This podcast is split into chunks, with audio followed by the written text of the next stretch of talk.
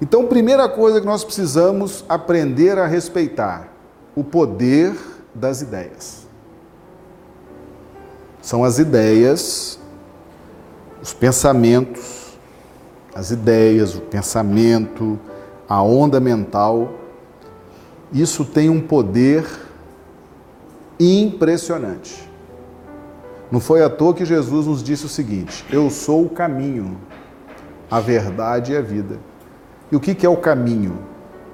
Caminho é pensamento. Caminho é ideia. Jesus não estava se referindo à rua, estrada, avenida, não. Caminho é pensamento. Porque tudo na nossa vida é precedido pelo pensamento. Quando vocês vieram para cá, vocês pensaram o trajeto, não foi? Ah, eu vou pegar tal rua, tal avenida, e depois você não veio percorrendo o seu pensamento? Aquele trajeto que você fez? Então o pensamento, ele antecede todas as nossas ações. Então, quando Jesus fala, eu sou o caminho, ele está dizendo, eu tenho a melhor ideia.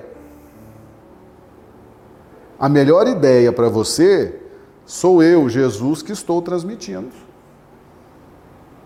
O melhor pensamento, a melhor ideia, a melhor onda mental que você possa produzir parte daquilo que eu estou te ensinando. Eu sou o caminho. Então Jesus deu muito prestígio, prestigiou muito a questão das ideias. Das ideias. Não subestimem o poder das ideias. São as ideias, os pensamentos que fazem com que as coisas aconteçam. Eu já tenho o caminho, que é o Evangelho. Jesus não falou, eu sou o caminho?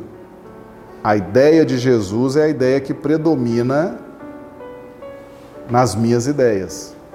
Então, se você tiver com essa segurança, você vai tranquilo, porque você não pode subestimar o poder das ideias.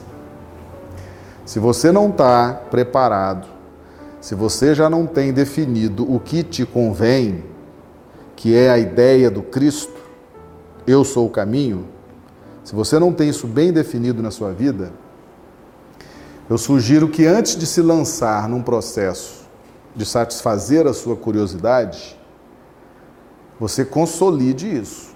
Porque se você se lançar se conectando com todo tipo de ideia que existe, nós somos portadores de forças inferiores. Não somos ainda? Se a gente der vazão, se a gente emprestar a nossa mente para todos os tipos de ideia, se eu não tiver preparado, uma hora eu vou me conectar com uma força inferior. E vou ficar curioso, vou me aprofundar naquela compreensão, vou querer saber mais e mais e mais e mais. E aí eu entro num processo obsessivo.